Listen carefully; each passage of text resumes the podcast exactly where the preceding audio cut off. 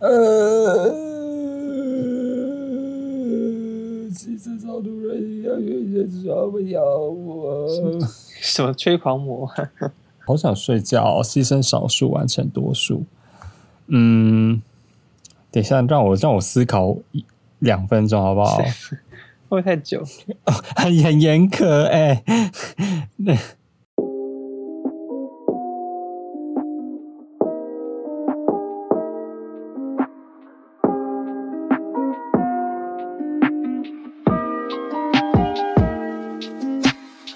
Akasa wa tengkendila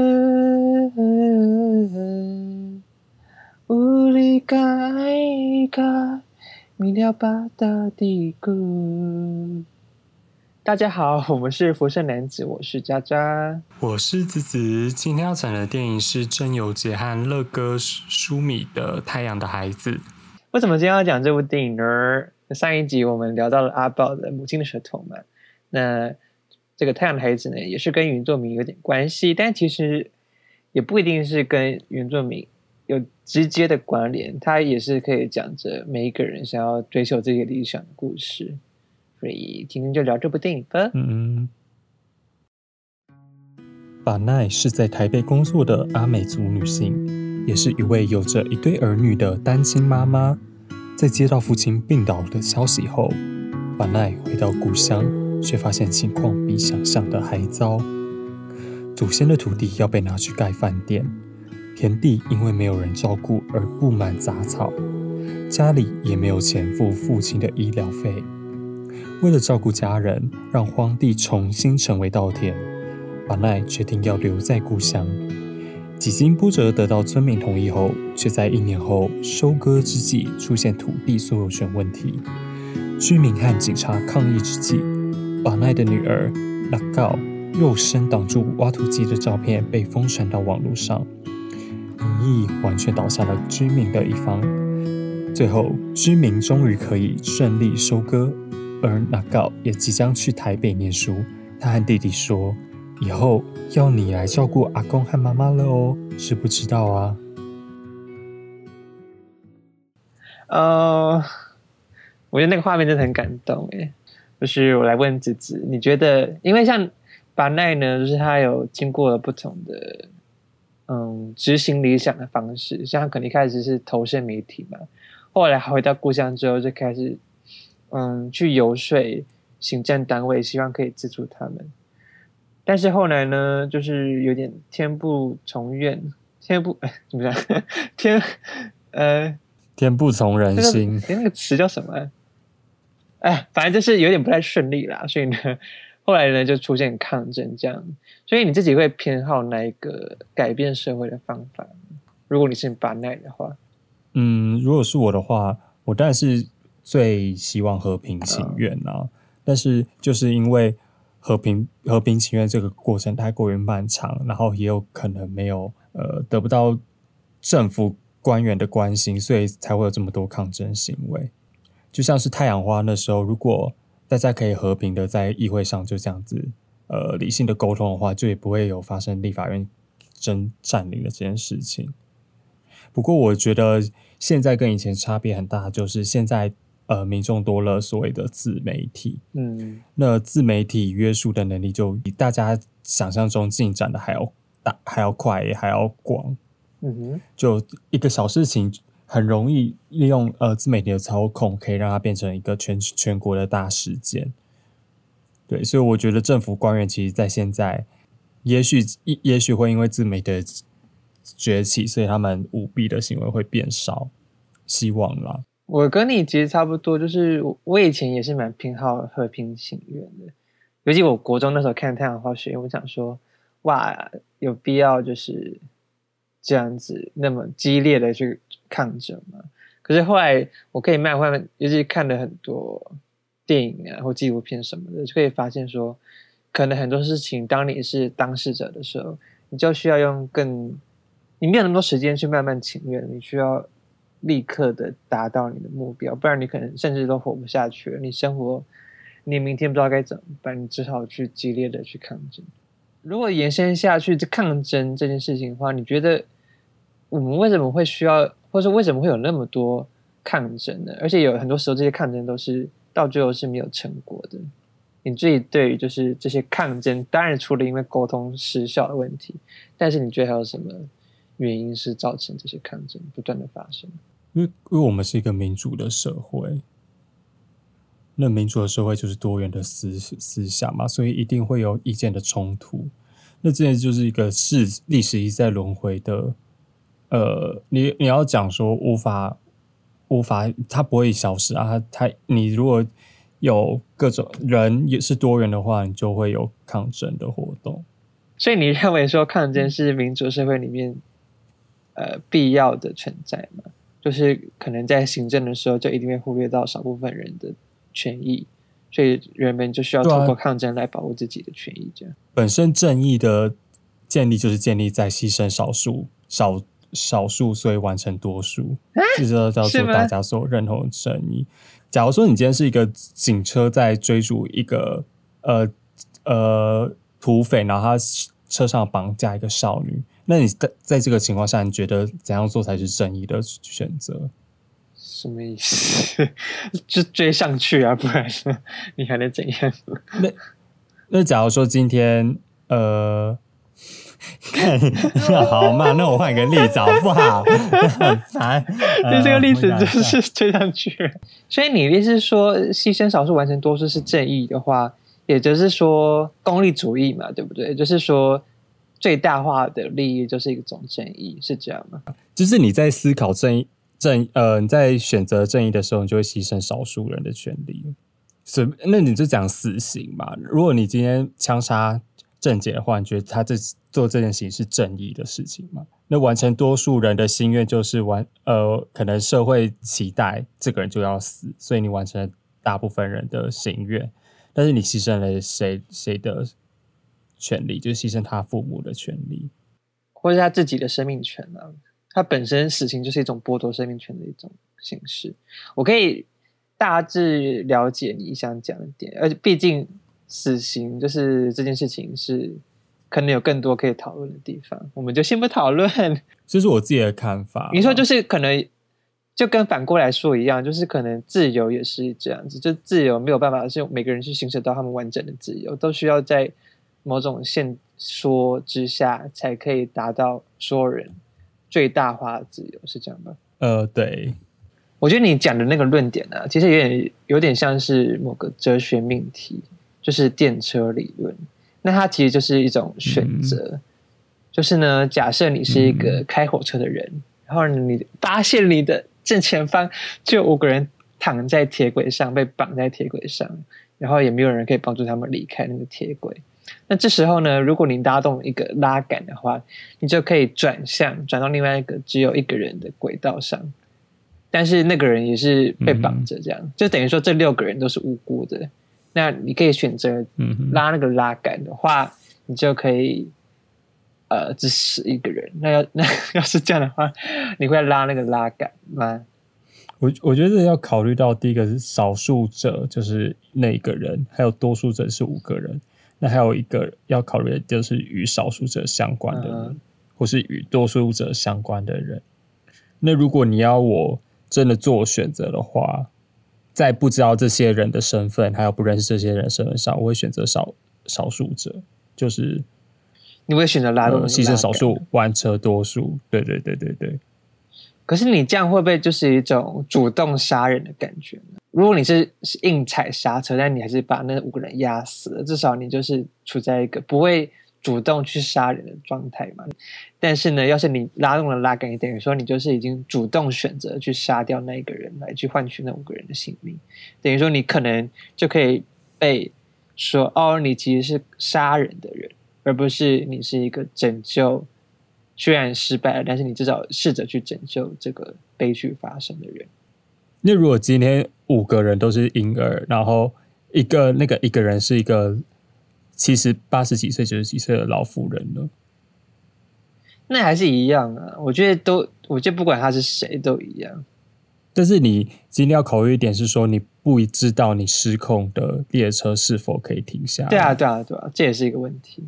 那那如果在这个情况点思考下的话，五个人跟很简单，就五个人跟一个人，你要救五个人还是一个人？当然是救五个人。哦，你就是一个，这是我的，对，这是一个非常粗浅的想法，是在没有考虑到他们身份，你或是嗯他们的行动能力的这样的情况下你，知道电车理论还有一个变化型吧？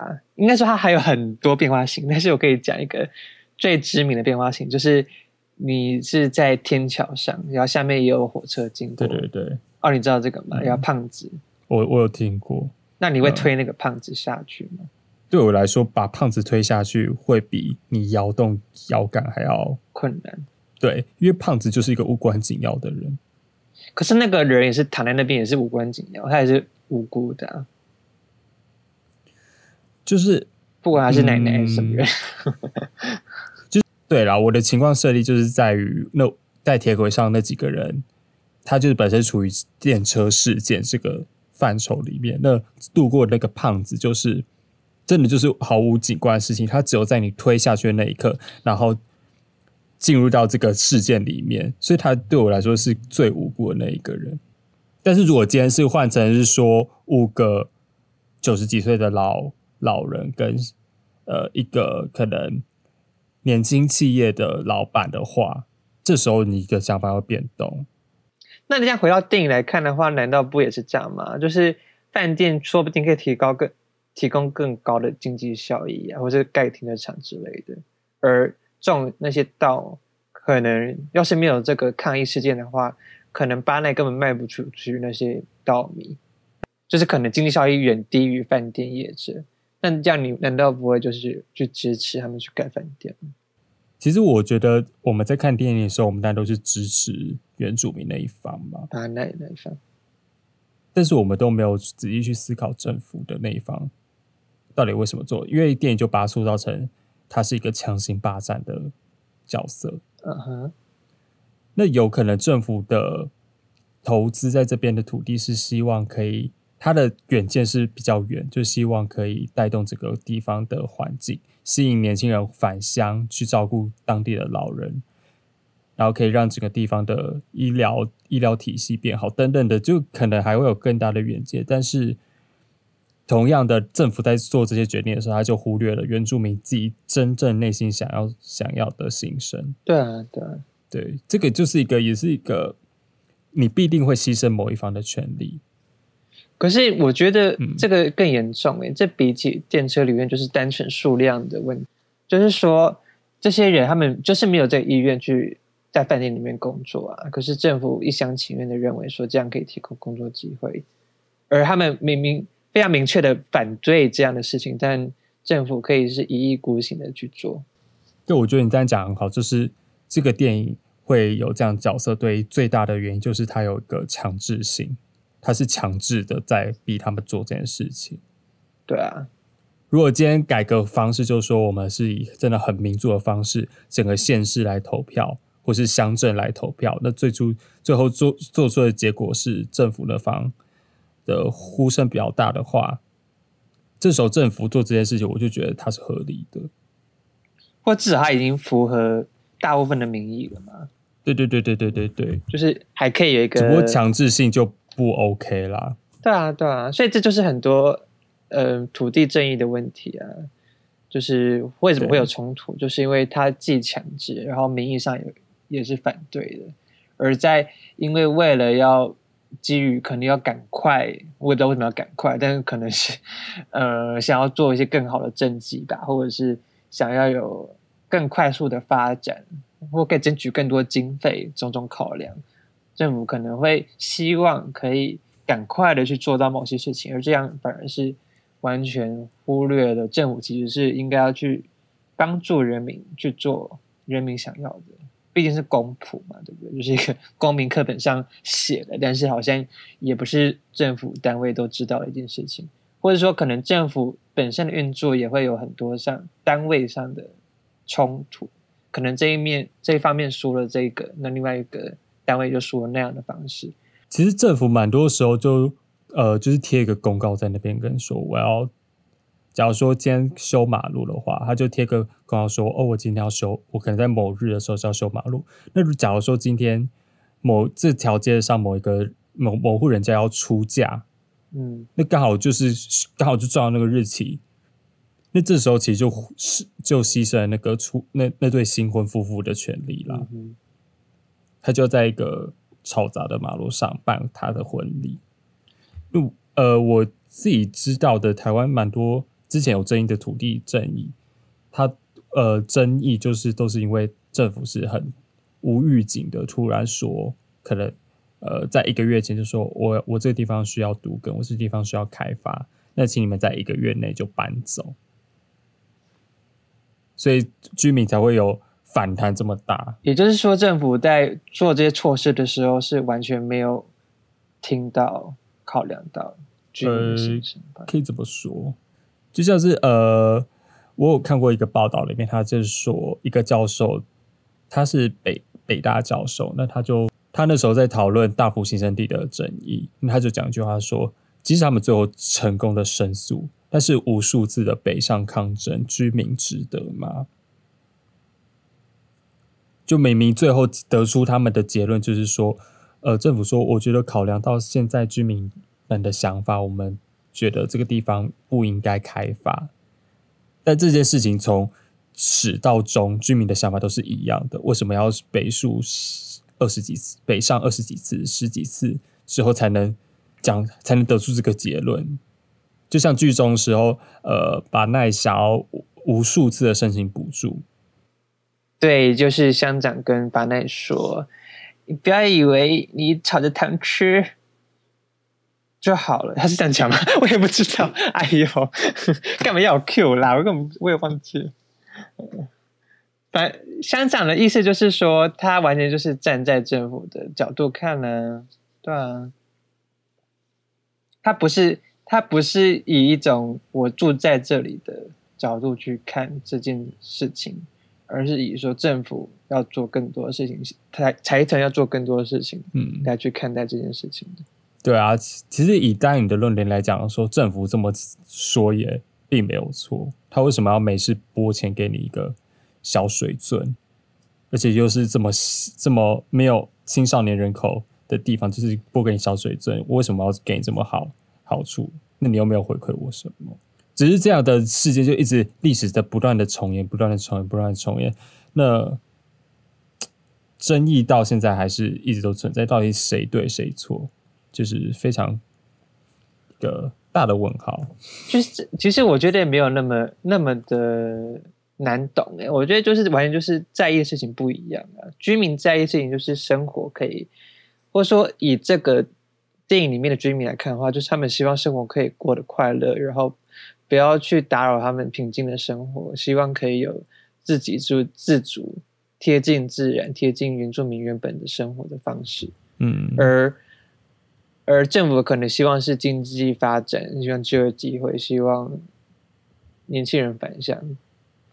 包括年轻人返乡这件事情也是很困，也是很困惑。你看到最后，那个哪告还不是回，还不是上台北去念书，嗯等于说原住民或者说这个，就是说，呃，可以说乡下嘛，就是没有那么那么密集的教育机会啊，所以你要说居居民或年轻人返乡去念书或是去工作，本身就已经是冲突的，因为已经没有那么多的基础建设，而他们所想到的建设，既然是做饭店，就完全是已经忽略了居民的呃想要什么。嗯，我觉得没有那么复杂、欸，对吧、那你希望社子岛盖饭店吗？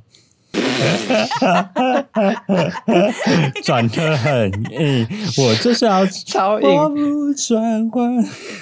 没有，因为大家不知道知不知道，就是我是住在靠近社子，但其实也没有很社子。好好，不要透露啦，怕到时候去去你家抢劫。反正我就是不是在最社子的那一 part，但是呢，我也是算是一个半社子人这样。那大家都知道，社子岛是一个台北市亘古流传的一个想要开发，但是开发不了，因为因为我也不知道为什么原因，就是因为各种棘手的问题，可能包括很久，包括它交通上也不是很方便，需要更多的基础建设来去支援它。它是有点像是一个单行道的地理嗯特色，所以呢。就是你需要绕一个大弯才能从弯渡这样下来，即使是在河的对岸这样。总而言之呢，设置就是一个充满着争议，要不要开发这件事情。有人认为说可以盖公园啊，什么什么的。那子子说什么盖饭店，我是觉得你可以去吃屎。饭店，我那我现在就很了解那些居民到底是多么愤怒啊！就是你你盖什么饭店啊？我们这边就是我们住的地方啊，我们需要的就是平静的生活，需要的是基础建设。我们不需要饭店，不需要什么莫名其妙的观光。他这里写是，我看一个报，他说柯文哲曾以简直是台北市的贫民窟形容社子岛。但原住民安置及拆迁补偿等问题未达成协议，所以就没有开发。还是你希望他可以好好理性的来跟你沟通？这是柯文哲讲的哦，Not me，Not me。你那什么意思？好生气！狮子岛，狮子岛可以说它就是一个低，相对于台北市其他地区，就是一个非常低度开发的地方，可能还有稻田啊什么的。我有一次经过，还看到一大堆废，就是一整个废墟哦，完全就是。那你身为社子居社子居民，你期望政府用什么方式来跟你可以好好的协商，才会改变你要开发社子岛这个心愿？就就以像带入剧中的话，你希呃，假如说今天是那些把奶的话，你希望政府怎么来跟你沟通？嗯，我觉得就是透过，因为像社子社子或者是呃。把奈他们都是非常紧密连接的社区嘛，所以他们可能彼此都认识，然后邻居都会玩在一起啊，什么什么的。所以当有一个像是外来者人进来跟你说一下，哦，我们应该要这样这样这样这样，你说为什么？你就会本能上的排斥外来人对你的任何看法。我觉得如果政府需要去做什么样的协商，什么样的新的政策的时候，还是要更像是一种社区讨论的方式吧，即使可能。嗯，政府本身运作没有很多时候都没有办法允许那么长时间的沟通，但是我觉得这是唯一的方式，去像是跟居民做好朋友一样的方式去讨论他们想要什么，而不是单纯以第三者的角度去看。哦，我觉得你们应该需要什么？我觉得你刚才讲到一点，就是社区的，呃，你刚才讲什么？像电影里面，把那一开始不就是大家也没有很相信他嘛？就说那这个政策能成功吗？你讲那么好，可是不能喷农药哎，什么什么的，大家就是充满的意见啊。可是就是那个头目有说话，就是板奈的爸爸，嗯，他就说，就是给给我的女儿一次机会，给板奈一次机会，然后板奈也是非常真诚的。就是说了一段话，然后就感动大家。所以你看，大家最后其实不是因为觉得他讲的多有道理，完全就是因为板奈是跟他们同一份子，然后板奈他们愿意相信巴那一次。嗯，可你想想，要是是同一个政策、同一个方法，但是完全是那个教授来说，或是某个像我去说的话，就完全不可能会引起居民的认可啊，因为他就不信任我这个人啊，不信任外来者，嗯，对吧？那可能乡长他就是自以为说哦，我其实是比你们更高一层的人，我其实是更像政府的的时候呢，就居民说不定可能有些居民觉得哎，饭店其实还 OK 的，但是 他们看到乡长那个态度就不会喜欢。嗯，可能很多时候这些政策最追根究底也不是政策本身问题，而是人怎么样去沟通是一个最大的问题。怎么引到这个结论来？对，真的是这样。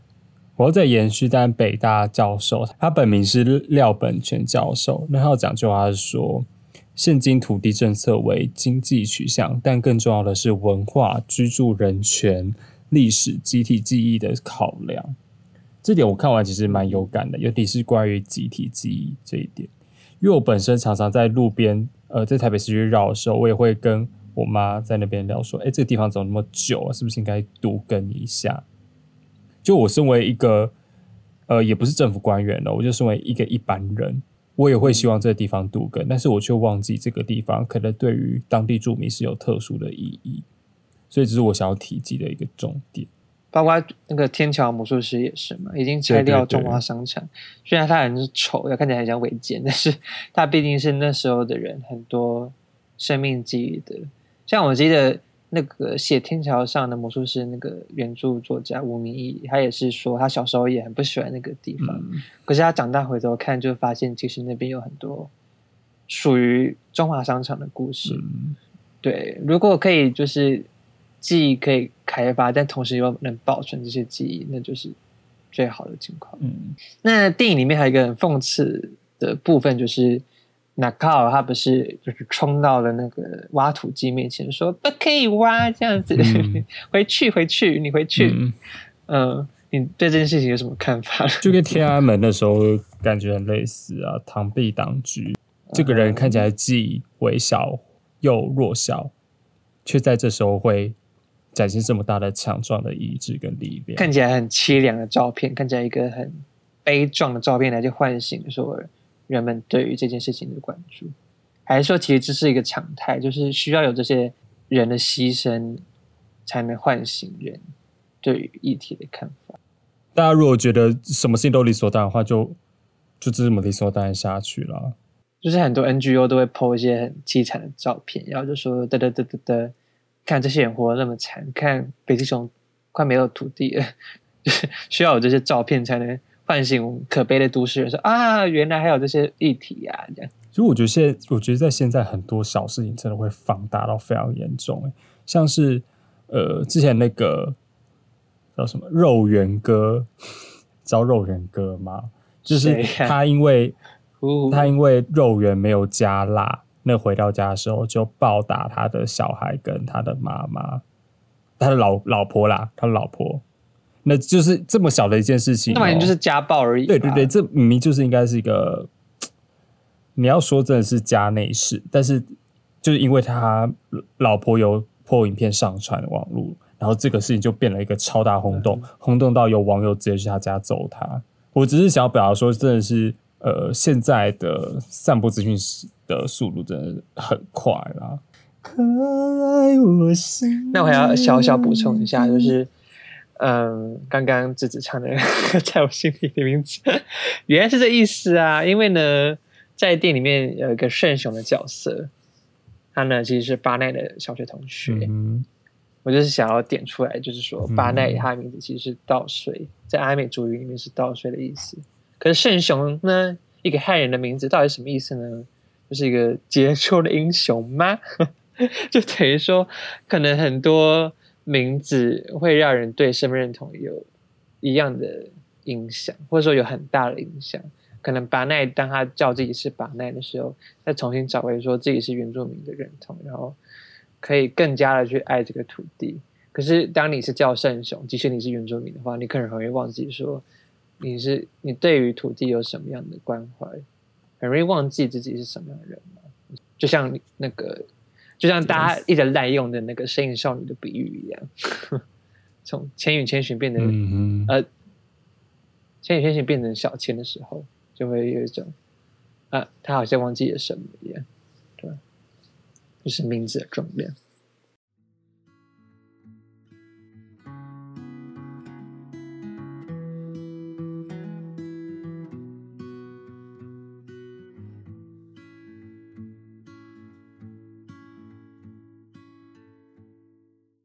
最后，我们来讲讲我们对这个电影好看法。我自己是觉得一样，就是不只是一个原住民的故事，但更多是一个人，也就是把内，或是这些人怎么样去追求他们理想的故事。而且你知道电影里面那个把内不是看到说只有三趴有卖出去那个海盗米、海盗米的时候，我就觉得怎么跟我们 p 开始那么像、啊，就怎么那么凄惨，就深有感感同身受，你知道吗？就觉得哇，板奈真的是他真的好勇敢哦，他愿意为了理想去这样付出。我每次都被这些电影的小人物感动。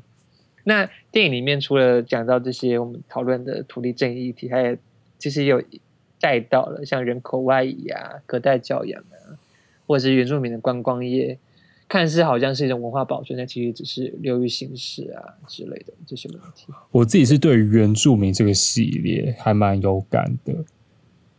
我一样再说一句电影里面讲的话，他在开头说原住民是土地的主人，不是两趴的奴隶。那为什么原住民在台湾的比例这么少？你在想说台湾有什么最有民族特色的，呃，就是你在想这件事情的时候，你就会直接想到原住民了，而不是想到汉人。那汉人自己本身的特色到又是什么？台湾的民族精神又是什么？不，你不要生气哦。但我意思说，就是台湾台湾人就是可以包含原住民、包含客家、包含台，就是任何台湾的文化，就是上述所有文化，不代表说原住民的文化就是专属于原住民的吧？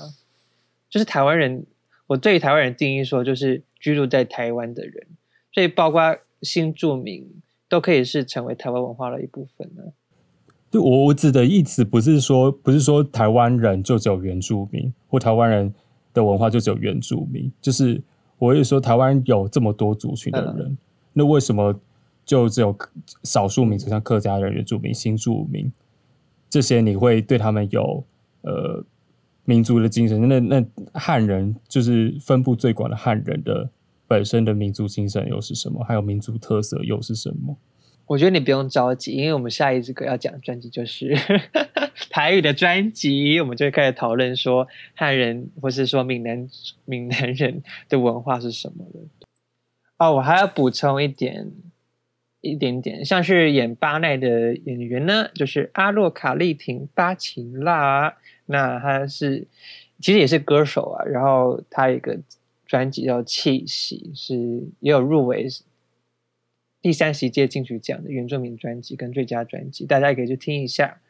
那还有一个活动想要推荐给大家，就是布拉瑞扬舞团，就是一个原住民的舞团，在好看哦。你有看吗？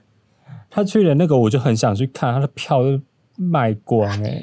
来告诉你好消息，告诉你个好消息，他们在十月二号，也就是礼拜二的晚上。